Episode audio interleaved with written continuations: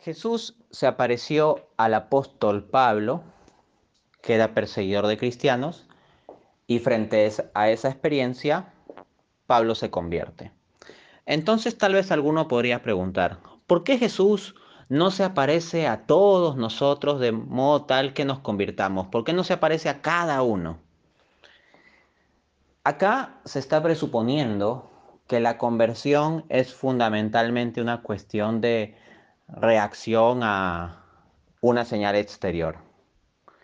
Y esto no es así. La conversión fundamentalmente es un cambio interior y tiene que ver con la disposición interior. Pueden estar presentes señales y prodigios y por el endurecimiento de nuestros corazones nosotros no convertirnos realmente. Hay ateos que pueden andar repitiendo la frase de afirmaciones extraordinarias requieren evidencia extraordinaria. Entonces, como que ellos estarían dispuestos a convencerse si se les muestra evidencia extraordinaria. Pero si en realidad no quieren creer, por más de que tengan una aparición ante sus ojos de Jesús o algo milagroso o divino, pues simplemente podrían decir algo como, wow, estoy teniendo una alucinación y mantenerse en su increencia. Que el ser humano pueda llegar a estos extremos es algo que atestiguan los evangelios respecto al mismo Jesús. Jesús entró con gran gloria y júbilo a Jerusalén. Osana, Osana decía la gente. Y después esta gente va a decir, crucifícalo, crucifícalo. Esta gente que tuvo la oportunidad de escuchar el mensaje de Jesús, ver su persona, ver sus obras, ver sus milagros, aún así después dijo, crucifícalo. En Juan capítulo 7 nos encontramos con que ni siquiera los paisanos de Jesús creían en él. Y Jesús llega a acuñar la frase de que nadie es profeta en su tierra. Y un caso muy evidente y al mismo tiempo extremo de cómo el endurecimiento del corazón en ocasiones puede ser tal que aunque tengamos los mayores milagros y apariciones frente nuestra, no necesariamente nos convertimos, es Mateo capítulo 12, donde Jesucristo realiza un conjunto de milagros, exorcismos, y entonces los maestros judíos de la ley dicen que Jesús hace esos milagros de expulsar demonios y todo ello con el poder del demonio. Y esto es una cosa pues absolutamente loquísima y irrazonable, ¿no? ¿Cómo va a expulsar demonios por medio del poder de Belcebú, que sería el príncipe de, los demonios? De eso lo, lo están acusando.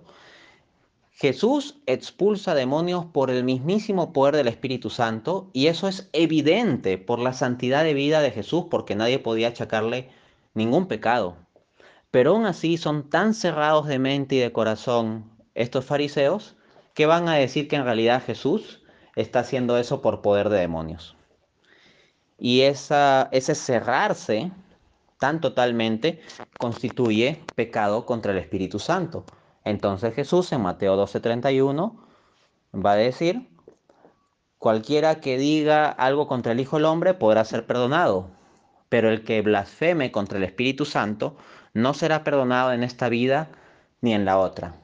La blasfemia contra el Espíritu Santo tiene que ver con tener señales absolutamente evidentes de la verdad y aún así negarse a creer. Entonces esto puede pasar. Encontramos ello también en Lucas capítulo 16, cuando Jesús explica la historia de el pobre Lázaro. Se trata de un hombre pobre que bueno, al final de cuentas, al morir, va a estar en el seno de Abraham, en un estado apacible, y el hombre rico, que lo despreciaba y que tenía una vida de placeres y de confort, más bien está en sufrimiento, está en el infierno. Y entonces este hombre se dirige a Abraham y le pide, ¿no? Por favor, envía a Lázaro a que vaya donde mis hermanos y les advierta sobre esto que yo estoy pasando para que ellos no vengan a estar aquí, o sea, para que no se condenen. Y lo que responde Abraham es, ni aunque un muerto vaya y les avise, ellos se convertirán. ellos ya tienen la, la ley de Moisés y los profetas. Entonces esa misma respuesta que da Abraham es la que tenemos nosotros. Nosotros tenemos buena evidencia histórica de la resurrección de Cristo si nos ponemos a investigar con seriedad. Tenemos la sabiduría espiritual, religiosa, que nos ofrecen los evangelios. Tenemos la oportunidad, gracias al Internet, de poder acceder a mucha información apologética por si tenemos dudas racionales de si esto será así o no.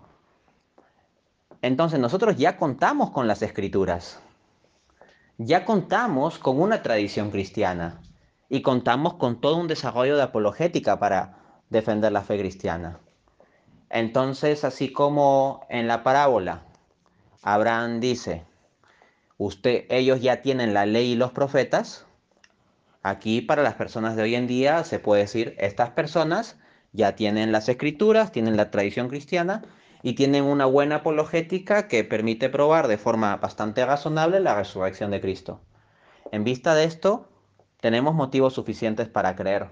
Y ya la cuestión no es tanto los milagros o señales exteriores, que es por supuesto que Dios las puede hacer y eventualmente las hace, pero son cosas excepcionales.